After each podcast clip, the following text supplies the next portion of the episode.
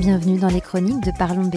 Le but, aller au cœur d'un sujet précis pour en ressortir plus savant et savante que jamais quelques vendredis par mois. Ce sera parfois technique ou poétique, ou les deux à la fois, mais promis, à la fin, vous aurez tout compris. Je ne sais pas vous, mais moi, j'aime comprendre le fonctionnement des choses, y compris celui de ma peau, car pour déceler ce dont elle a besoin vraiment, savoir comment elle fonctionne peut être très utile. D'ailleurs, concrètement, est-ce que vous savez ce que c'est que la peau? À quoi ça sert? Comment est-ce qu'elle est faite? Nous avons creusé le sujet avec leur Boucharin, responsable recherche et développement au sein de Biologique Recherche, cette prestigieuse maison particulièrement connaisseuse sur le sujet. Ensemble, nous allons parler épiderme, derme, hypoderme, mais aussi collagène, fibroblastes, acide hyaluronique et toute autre petite cellule au nom surprenant, afin de vous donner toutes les clés possibles pour prendre soin au mieux de votre peau. Bonne écoute Bonjour Laure. Bonjour Noline. Je suis ravie de vous avoir. On va parler ensemble de, du fonctionnement concret de notre peau et euh, comment en prendre soin. Tout à fait. C'est un très beau et un très vaste sujet. Très vaste sujet. On va essayer d'être là les plus euh, euh, complètes possibles, les plus explicites possibles. On va commencer tout simplement par qu'est-ce que la peau? Eh ben, C'est une question très large à laquelle je vais essayer de répondre simplement. Donc, euh, eh bien, la peau, euh, euh, c'est un organe, tout simplement, qui fait une surface à peu près 2 mètres carrés et qui pèse environ 3 kilos. Oui, c'est notre plus grand organe en fait. Tout à fait. Si on devait, c'est un peu dégoûtant, mais le, le, poser sur une surface, c'est notre plus grand organe. Tout à fait, c'est ça. Et donc c'est un, un organe qui a une épaisseur variable en fait en fonction euh, de, des endroits de notre corps. Donc euh, là où la peau est la plus fine, c'est au niveau bah, des paupières, où elle fait environ 0,5 euh, mm. Et elle est plus épaisse eh bien, sur la plante des pieds, des mains ou par exemple le haut du dos, où là elle peut atteindre jusqu'à 5 mm. Donc c'est pour ça que par exemple quand, vous parlez des paupières où la, où la peau est plus fine, c'est pour ça qu'elle euh, elle est plus marquée à cet endroit-là par les petites rides, les petits rides, enfin les paupières. En tout cas le, contour des yeux c'est cette zone-là qui est quand même très fragile, donc c'est pour ça qu'elle est marquée. Et puis la zone où c'est plus épais, comme vous parlez des pieds, bah, c'est là où il y a plus de callosité par exemple. Tout à fait, mm. c'est ça. Donc notre peau est constituée de trois couches différentes. Donc la première c'est l'épiderme, c'est la couche la plus superficielle. C'est celle que l'on voit. Exactement. C'est la couche protectrice. Juste en dessous, il y a le derme, qui est composé d'une matrice, euh, d'une matrice extracellulaire avec nos fibres de collagène et d'élastine. C'est la couche euh, de soutien de la peau. Mhm. Et la troisième couche, c'est l'hypoderme, qui contient les cellules graisseuses. Et donc, c'est une couche qui sert aussi au soutien, mais aussi de réserve. Donc, d'accord. Et alors, ces trois, euh, ces trois couches ensemble, en fait, elles, communiquent. Elles, euh, comment ça se passe? Exactement. Il y a des communications entre les euh, trois couches de notre peau. Donc, les signaux viennent à la fois bah, des couches les plus superficielles.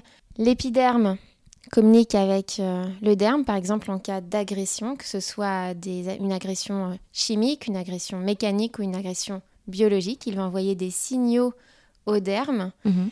pour qu'il mobilise des cellules euh, immunitaires. Et donc c'est comme ça qu'il y a une génération de l'inflammation, par exemple. Donc c'est comme ça que la peau se défend. D'accord, donc par exemple si on se brûle ou si donc ça c'est plutôt des agressions vraiment externes, euh, bah, ça peut être lié au soleil, mais aussi euh, j'imagine si on met, un, on met un mauvais produit sur sa peau ou ça fait une réaction. Exactement, c'est ça. C'est ça, tout à fait. Ce sont les kératinocytes, les cellules de notre épiderme, qui ont envoyé des signaux plus profondément dans la peau mhm. pour qu'elle puisse euh, se défendre, tout simplement. Et alors, euh, euh, avec le temps, ces, ces, communications sont plus compliquées. J'imagine que ce qu'il y a dans chaque couche euh, bah ça, ça il me semble. Euh, c'est comme ça que ça se passe. En fait, on perd, euh, on perd de, des cellules, on perd du collagène, on perd de l'acide hyaluronique, on perd tout ça. Alors tout à fait, les communications se font moins bien entre les différentes couches et on observe également une transformation en fait des différentes couches de la peau. Donc tout d'abord au niveau des communications, on observe un changement au niveau de la jonction dermo-épidermique. Donc euh, normalement, quand on a une peau jeune, la jonction dermoépidermique est en forme de vague, ce qui fait qu'on a une surface importante d'échange entre l'épiderme et le derme, donc les cellules communiquent très bien. En vieillissant, cette jonction dermoépidermique s'aplatit et donc on a moins de surface de communication entre ces deux couches de la peau.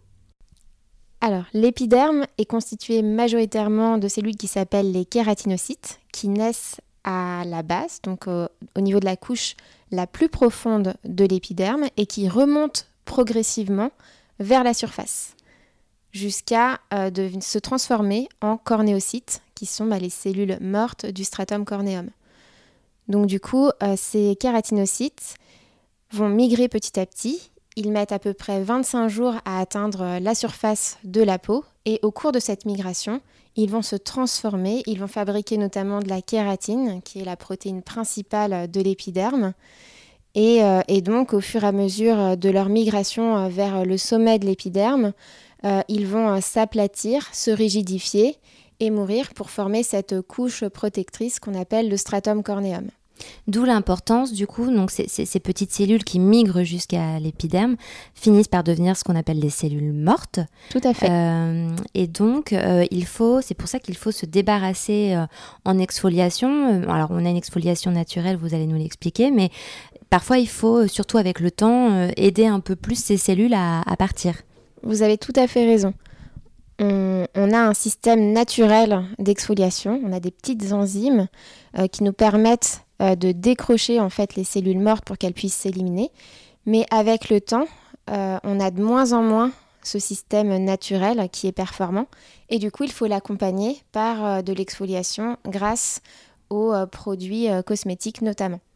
Et alors, euh, en fait, s'il faut se débarrasser de, ces cellules, parce qu'elles ne sont pas, elles ne sont plus utiles, elles sont mortes, mais parce qu'en plus elles, elles brûlent le teint, elles nous font un teint, un terne en général. C'est ça. Mm. En fait, on observe chez les personnes qui ont une peau mature une diminution de la taille de l'épiderme vivant parce que euh, les cellules se renouvellent moins vite et par contre une augmentation euh, de la taille de la couche des cellules mortes parce que notre système d'exfoliation naturelle est moins performant et c'est ce qui donne un teint euh, gris. Donc il mm. faut exfolier notre peau pour retrouver de l'éclat. Et alors, ce, qui est très intéressant, c'est que vous avez parlé de que c'était à peu près ça prenait à peu près 25 jours euh, pour que la, cellule euh, naisse, enfin voilà, parte du, départ et migre vers, euh, vers l'épiderme, la partie que l'on voit.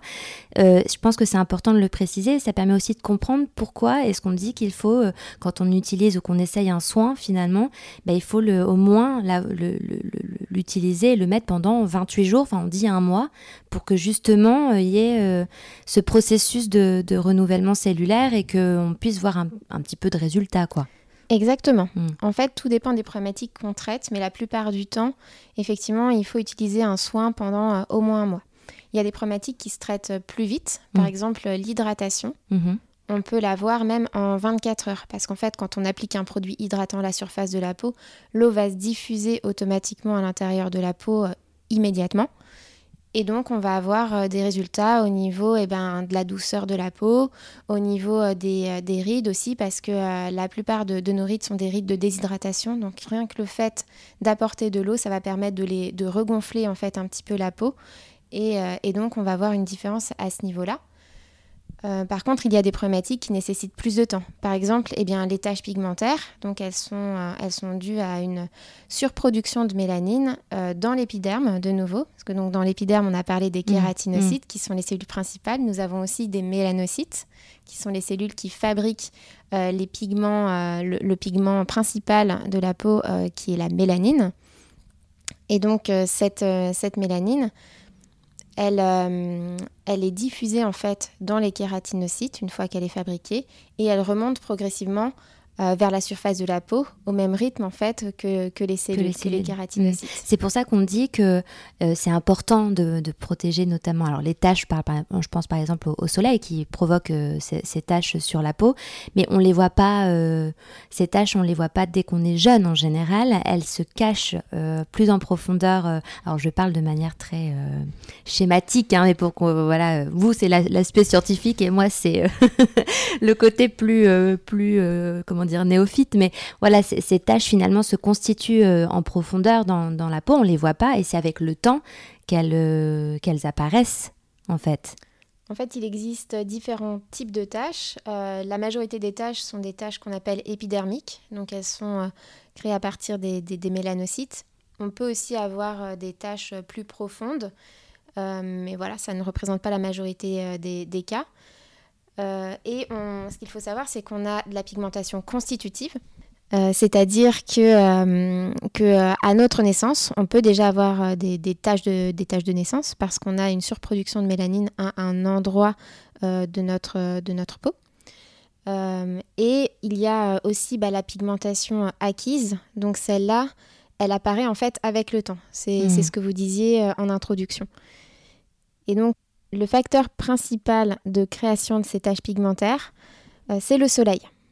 Donc en fait, le soleil, c'est le stimulateur principal euh, de la mélanogénèse. Donc qui est euh, la mélanogénèse, c'est euh, le phénomène biologique de fabrication de la mélanine hmm. par les mélanocytes. Donc il y a plein de facteurs qui stimulent ces cellules pour fabriquer ce pigment, mais le principal, clairement, c'est le soleil. Hmm. Vous avez également bah, les hormones, les médiateurs de l'inflammation aussi. Euh, ça, c'est d'ailleurs pour ça que les personnes qui font euh, de l'acné inflammatoire présentent par la suite des, des taches, en fait, des petites taches, des cicatrices d'acné qui sont euh, pigmentées. C'est parce que euh, l'inflammation et les médiateurs de l'inflammation notamment vont aller stimuler les mélanocytes mmh. qui vont fabriquer euh, des pigments. Alors, on a parlé de l'épiderme, qui est cette couche en surface que l'on voit tous et toutes. On a parlé du derme, la couche qui est en dessous. Et quand même, ne laissons pas toute seule l'hypoderme, qui est cette couche tout en bas, dont on parle pas beaucoup, mais dont on a vraiment besoin. Tout à fait.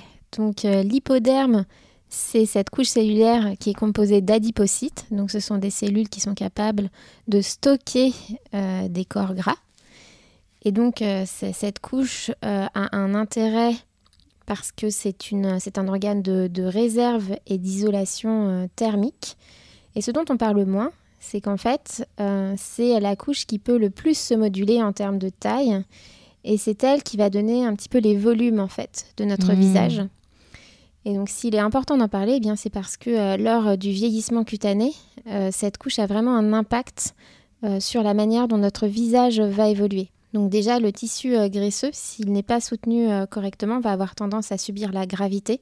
Et donc c'est pour ça qu'on peut avoir un phénomène de, de, joue qui mmh, tombe. qui tombe, oui. Voilà, tout à fait. Et en plus de ça, eh bien, au niveau de notre visage, euh, les adipocytes ont tendance à devenir paresseux avec mm. l'âge et du coup à moins stocker de graisse. C'est pour ça qu'on peut se retrouver avec des parties du visage un petit peu plus euh, creuses, parce que bah, en plus de la gravité qui fait tomber les tissus, eh bien, euh, nos adipocytes stockent moins, moins cette graisse. Donc il est également bah, important de, de, stimuler en fait cette couche de notre visage pour garder des volumes harmonieux. Alors comment on fait pour aller jusqu'au fond comme ça? Eh bien, euh, de nouveau, on peut, euh, on peut apporter des actifs à la peau qui vont agir sur la communication euh, cellulaire, hmm. qui vont permettre de stimuler indirectement les adipocytes pour qu'ils puissent continuer à retenir la graisse. D'accord. La communication, c'est toujours très important. Tout à fait. Alors, vous, vous parliez, vous avez mentionné les petites ridules de, déshydratation, on a parlé d'hydratation, etc. Mais concrètement, comment connaître son type de peau? Comment on sait qu'on a une peau sèche, une peau euh, mixte à grasse ou une peau normale? Et après, je vais arriver sur une autre question, mais d'abord, voilà, comment on connaît euh, son type de peau? Donc, chez Biologique Recherche, on parle d'instant de peau, parce qu'en fait, la peau évolue tout au long de notre vie.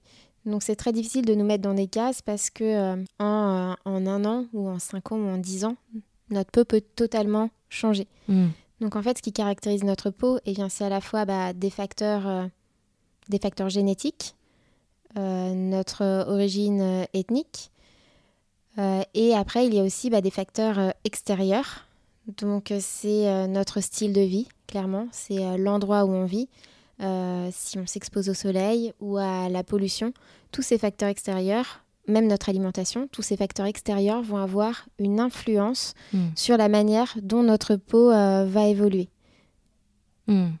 Alors, mais ok, je comprends tout à fait, mais alors si on, reste quand même sur ces, côtés très euh, schématiques de la peau, peau grasse, peau sèche, peau normale, euh, quelles sont les grandes lignes euh, pour essayer de comprendre en tout cas si on a, à ce moment précis où on écoute par exemple l'épisode, tel type de peau?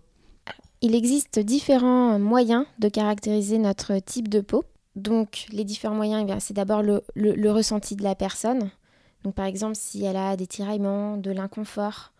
Euh, et c'est aussi de l'observation en fait. L'observation, c'est est-ce que la peau présente des boutons, est-ce qu'elle présente des squames. Et en plus eh bien, de, ce, ressenti personnel et des observations qu'on peut faire, il existe des outils pour mesurer euh, l'invisible. Par exemple, il existe des outils qui permettent de mesurer euh, l'élasticité de la peau.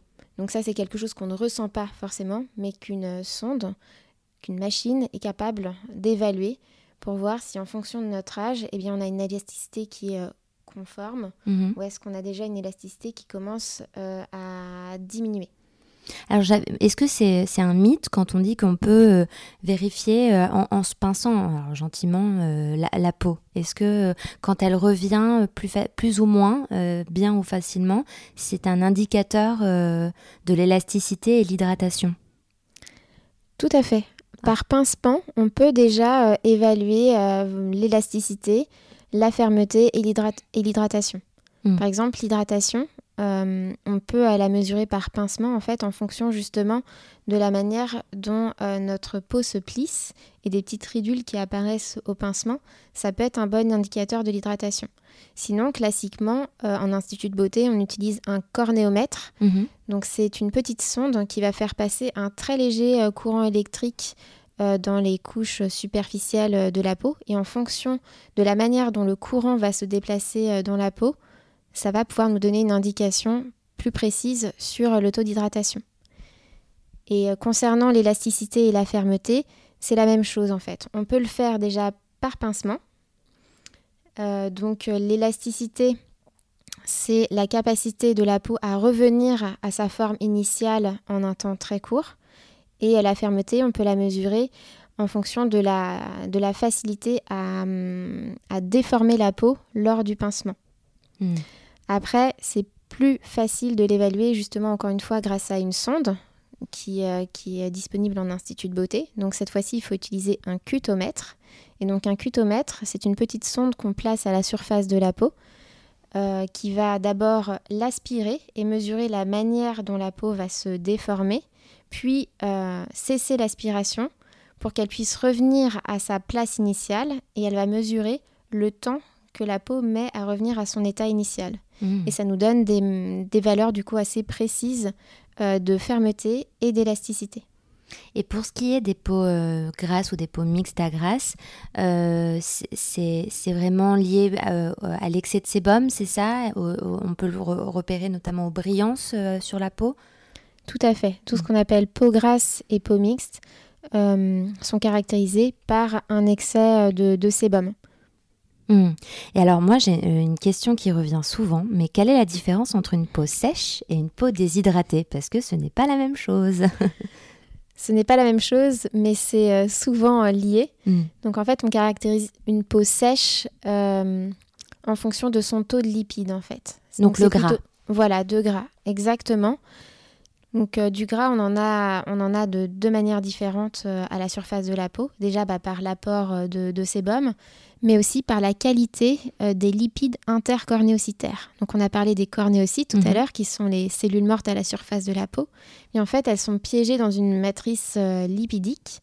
Et donc la qualité de cette matrice lipidique permet d'avoir une barrière plus ou moins efficace. C'est-à-dire que si la matrice est euh, bien homogène, eh bien ça permet à, à l'eau qui est dans les tissus plus profonds, dans le derme, c'est le derme qui est notre réserve d'eau, de ne pas s'évaporer Hmm. Et si la matrice lipidique n'est pas performante, on va avoir plus d'évaporation de l'eau. Donc c'est comme ça en fait qu'on caractérise une peau euh, sèche.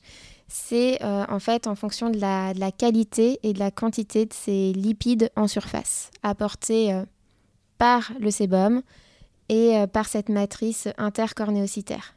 Et d'ailleurs, si on a la, peau sèche, on, peut avoir euh, euh, des rougeurs, des petites démangeaisons, ou concrètement des petites plaques rouges ou c'est... Eh bien, tout à fait. Parce que du coup, ça veut, si on a la peau sèche, donc ça veut dire qu'on a une matrice lipidique qui n'est pas performante. Et mhm. du coup, les agresseurs peuvent passer plus facilement euh, à travers cette couche pour aller agresser les cellules vivantes en dessous qui vont bah, communiquer, euh, comme je vous le disais tout à l'heure, avec les mm. cellules euh, du derme et ça va générer de l'inflammation. Alors après, concernant les peaux euh, déshydratées, bah, quand on parle de déshydratation, on parle plutôt d'un manque d'eau. Mhm. Donc dans ces cas-là, ça veut dire que bah, notre matelas hydrique qui est situé dans le derme n'est pas assez important. Et donc pour, pour, l'augmenter, en fait, il y a deux moyens très simples. C'est tout d'abord boire de l'eau, mhm. parce que clairement, il y a de l'eau euh, qui est majoritairement, en fait, euh, l'eau de notre peau euh, provient de l'intérieur de notre organisme, directement bah, des vaisseaux sanguins qui sont dans le derme et qui viennent bah, justement reconstruire ce matelas dermique. Et on peut également bien hydrater la peau grâce aux produits cosmétiques qui, qui permettent bah, d'avoir ce support d'eau à la surface de la peau qui peut se diffuser à l'intérieur des tissus pour, pour la réhydrater. D'où l'importance, souvent on parle de l'acide hyaluronique beaucoup, euh, bon, qu'on a déjà en réserve dans notre peau, mais on, c'est un peu le, l'actif phare de tous les cosmétiques, et euh, enfin pas tous, mais en tout cas on, en parle beaucoup, et souvent, euh, je ne sais pas si les auditeurs ont fait attention à ça, mais on parle de, de, de, de de molécules différentes. ce, pour l'acide hyaluronique, il peut y avoir des bas ou des hauts poids moléculaires, et en fait j'imagine que ces différences de molécules permettent d'atteindre différentes euh, surfaces, hein, différentes couches de la peau. Oui, je suis très contente que vous abordiez le sujet de l'acide hyaluronique euh, parce que c'est un sujet euh, qui est très intéressant.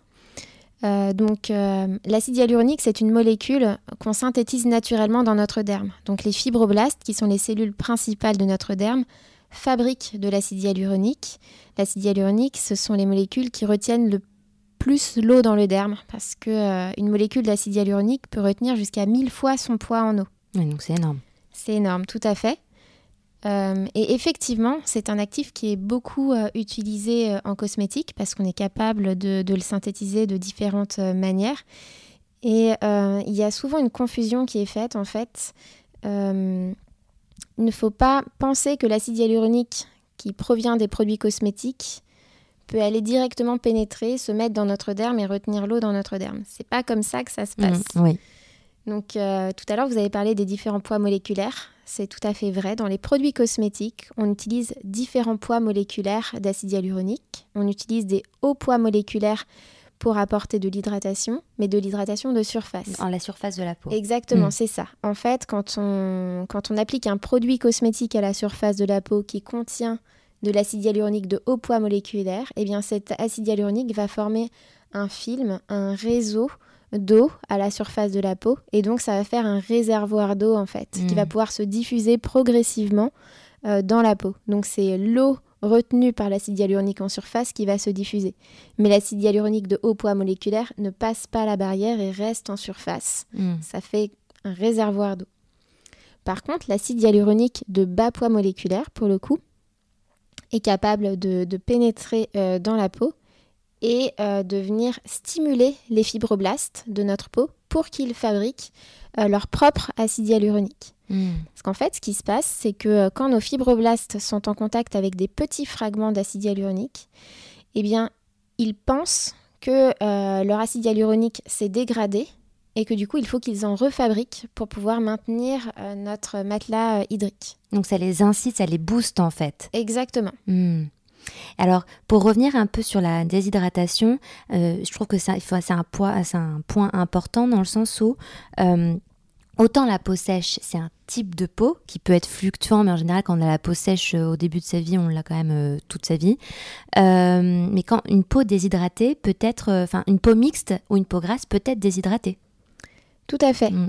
Parce que euh, une peau euh, grasse peut avoir des lipides de mauvaise qualité.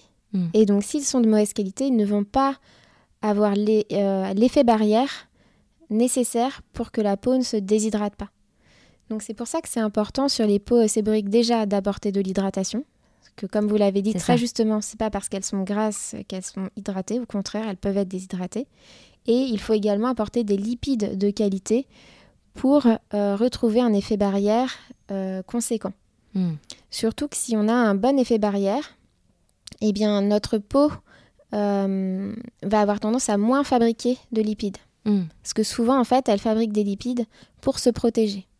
Quand elle est agressée, elle va avoir tendance à surproduire des lipides pour combattre la pénétration des agresseurs.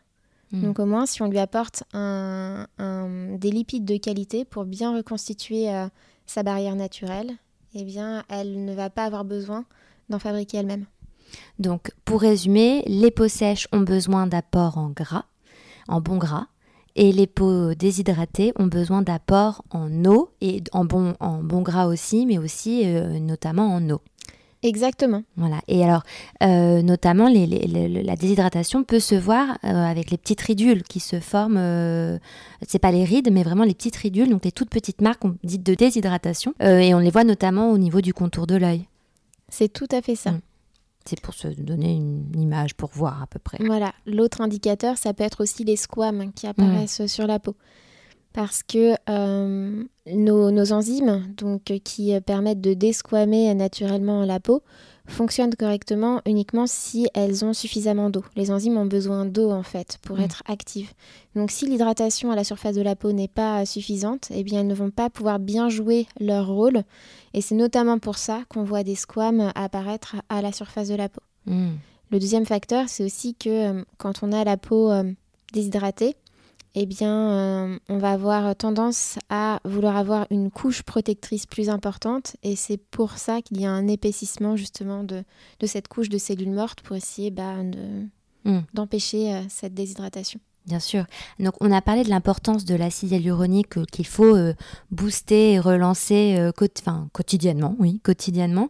Il y a un autre, une autre, un autre point qui est très important dans notre peau et qui, moi, me fascine, c'est le collagène qu'on a également en réserve dans notre peau. Et, c'est vous qui me l'aviez dit euh, quand je vous avais interviewé, mais on perd 1% de collagène chaque année à partir de 25 ans, plus ou moins. Enfin, c'est énorme. C'est tout à fait ça, oui, oui. Et le collagène, euh, c'est quoi? On en a besoin pourquoi On va parler peut-être du derme un petit peu plus euh, de manière générale, parce que c'est vrai que pour l'instant, on a beaucoup parlé de, l'épiderme. Donc parlons maintenant du, derme, de cette deuxième couche. Donc euh, le derme, euh, c'est une, couche de la peau, donc la deuxième couche de la peau, qui est constituée majoritairement de fibroblastes. Donc ce sont euh, des cellules qui pour le coup ne sont pas jointives les unes avec les autres comme c'était le cas pour les kératinocytes. Celles-là, en fait, elles baignent dans une matrice qu'elles fabriquent elles-mêmes, donc une matrice qui est composée majoritairement de collagène, d'acide hyaluronique et d'élastine. Et donc elles baignent dans ce milieu extracellulaire. Euh, donc du coup, euh, toutes ces fibres dans le derme ont une fonction euh, différente et complémentaire. Donc le collagène, ce sont des, fibres qui ont une taille assez importante et qui donnent la résistance à la peau.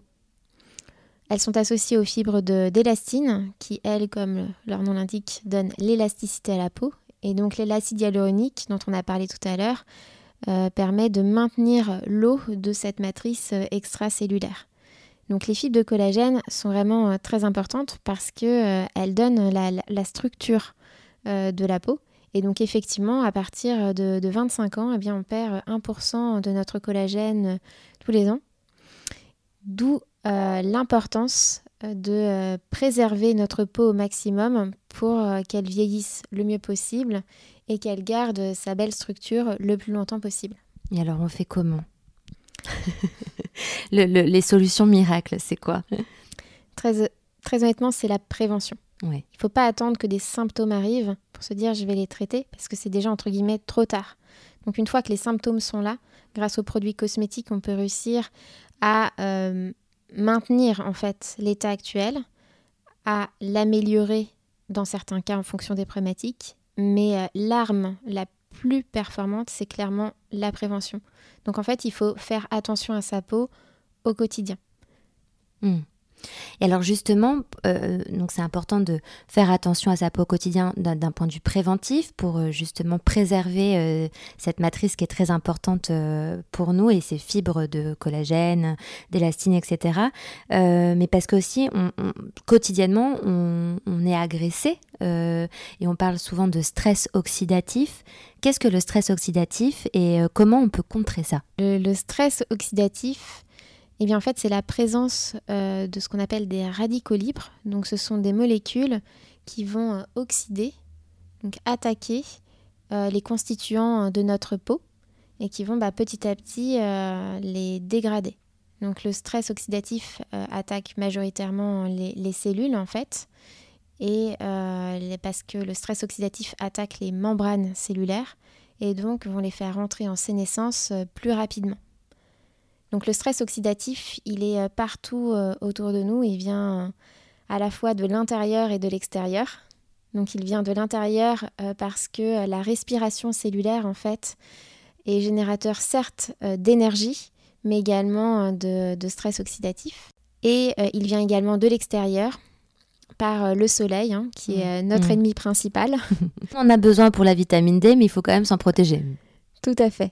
Tout à fait. On a besoin du soleil pour vivre, mais par contre, il faut une exposition euh, très limitée parce qu'en fait, 10 euh, minutes par jour euh, suffirait pour, pour notre organisme. Par contre, des rayons directs du soleil au quotidien pendant un temps important créent à la fois bah, de l'oxydation et puis, bah, comme on le sait, attaque notre peau, en fait, brûle, brûle nos cellules. Donc il y a aussi donc il y a le soleil, mais il y a tout ce qui est pollution, euh, fumée de cigarettes. Euh, il y a plein de choses comme ça aussi qui sont pas très bonnes pour euh, nos, Exactement. Notre peau. Exactement. Et tous ces facteurs extérieurs bah, génèrent des, radicaux libres. Donc après, on a un système de défense. Hein. On a beaucoup de systèmes de défense différents d'ailleurs à l'intérieur de, notre peau. à la fois des, des éléments qui sont capables eh bien, d'éliminer les, les, les, composants qui ont été oxydés. Parce que ce qu'il faut savoir, en fait, c'est que euh, quand on a euh, une cellule qui est oxydée, eh bien, l'oxydation va avoir tendance à se euh, répandre. C'est un peu hmm. comme une réaction en cascade. Donc, ce qu'il faut, c'est vite éliminer les, les, éléments qui sont oxydés pour qu'ils ne propagent pas l'oxydation. Donc, nous, dans notre peau, on a des systèmes comme ça qui sont capables d'éliminer les constituants oxydés. Et on a également euh, euh, des, antioxydants bah, qui sont capables euh, d'empêcher ces radicaux libres de venir attaquer nos, cellules. On a un système très performant de protection des membranes cellulaires grâce à une combinaison de la vitamine C et de la vitamine E qui vont éviter que les membranes se désagrègent et que du coup les cellules rentrent en sénescence. Hmm. D'où souvent on, entend, on lit, euh, moi en tant que journaliste j'écris, l'importance de miser aussi, on n'a pas de l'acide hyaluronique, du collagène, etc., mais de miser aussi sur les antioxydants euh, c'est extrêmement. Alors, on a compris, on a des vitamines en nous, mais souvent elles sont en carence aussi et on a besoin euh, de, complémenter. Et souvent, on trouve des soins euh, très riches en, en antioxydants. Effectivement. Hmm. Très honnêtement, les antioxydants, il faudrait qu'on en ait dans tous les produits cosmétiques parce que c'est vraiment ces antioxydants qui vont nous permettre bah, de, préserver en fait notre peau contre les différents stress internes ou externes. Et euh, nos systèmes antioxydants euh, naturels bah, diminuent avec le temps, avec l'âge, sont de moins en moins performants et donc on a vraiment besoin de les accompagner par un apport extérieur. Hmm. Donc du coup, concrètement, euh, et je sais que vous n'allez pas aimer cette question parce qu'en effet, ça dépend de son mode de vie, de ses gènes, de, plein plein de choses. Mais si on essaie de, rendre les choses un petit peu simples, euh, par, sur quel actif miser par tranche d'âge vous voyez, je vous ai déjà posé cette question, je le sais, mais voilà, sur quel actif euh, miser à partir de 25, 30, 40, 50, 60, même si évidemment ça change d'une personne à une autre. Alors effectivement, euh, je n'aime pas cette question parce que ça dépend vraiment des personnes en fait. On est tous uniques. Mais je vais quand même essayer d'y répondre en vous donnant les, grandes lignes, sachant qu'encore une fois, c'est à prendre avec des pincettes parce que d'une personne à l'autre, ça peut être différent. Bien sûr. Mais euh, si je devais choisir, euh, je dirais qu'à partir de 25 ans, eh bien, il faut commencer à stimuler sa synthèse de collagène. Vu qu'on en perd 1% tous les ans à partir de, de 25 ans, il faut vraiment maintenir son, son, collagène au maximum pour prévenir la formation des rides et du relâchement cutané. À partir de 30 ans, il faut vraiment stimuler la peau. Parce qu'à partir de 25 ans, comme on l'a noté, elle commence euh, à être un petit peu plus paresseuse. Donc à partir de 30 ans, il faut la stimuler. Donc un actif, euh, des actifs qui sont très intéressants pour la stimuler, ce sont les acides de fruits. Hmm. Parce qu'ils vont euh, favoriser le renouvellement cellulaire et donc la multiplication des, des kératinocytes de notre peau. Et il a été montré également que euh, lors de l'application d'acide de fruits, eh bien, les kératinocytes communiquent également avec les fibroblastes et qu'il y a une stimulation des fibroblastes pour reconstituer également la matrice dermique. Hmm. À partir de 40 ans, euh, je dirais de l'acide hyaluronique et notamment de bas poids moléculaire. Pour redensifier Exactement, hmm. pour aller stimuler euh, nos fibroblastes, pour qu'ils synthétisent des, des, molécules pour la matrice dermique euh, de nouveau. Et euh, à partir de, 50 ans, eh bien, en fait, il faut s'attarder sur les, problématiques principales parce que euh, on est tous différents, on vieillit différemment. Mhm. Donc, il faut regarder ce qui se dégrade le plus et et puis agir en agir en fonction. Exactement. Hmm. Même si j'imagine à 50 ans, vous, parliez notamment de la perte de l'éclat, euh, c'est peut-être quelque chose sur laquelle on peut miser. Eh bien, grâce aux acides de fruits, justement. Parce que qu'au-delà de, stimuler le renouvellement des kératinocytes, ils vont également aider à détacher les cellules mortes euh, du stratum corneum. Hmm. Merci d'avoir répondu à cette question. Euh, donc pour résumer, euh, la peau est notre plus grand organe. Euh, c'est un organe vivant, composé de plein de petites cellules et plein de petites, voilà, des fibroblastes qui communiquent entre elles, entre eux, qui ont besoin, enfin qui, qui, évoluent sur le temps, qui ont, et qui ont besoin qu'on qu'on les protège et qu'on prenne soin d'eux dès le début. Et, en fait, la peau, euh, pour qu'on ait la plus belle peau possible, voilà, il faut miser sur la prévention plus que sur les actifs en particulier. Tout à fait, c'est très bien résumé. et eh ben merci beaucoup Laure. Merci à vous. À bientôt. À bientôt. Un grand merci à Biologique Recherche de collaborer avec Parlons B pour rendre intelligible cette chose importante qu'est la peau et qui nous accompagne au quotidien.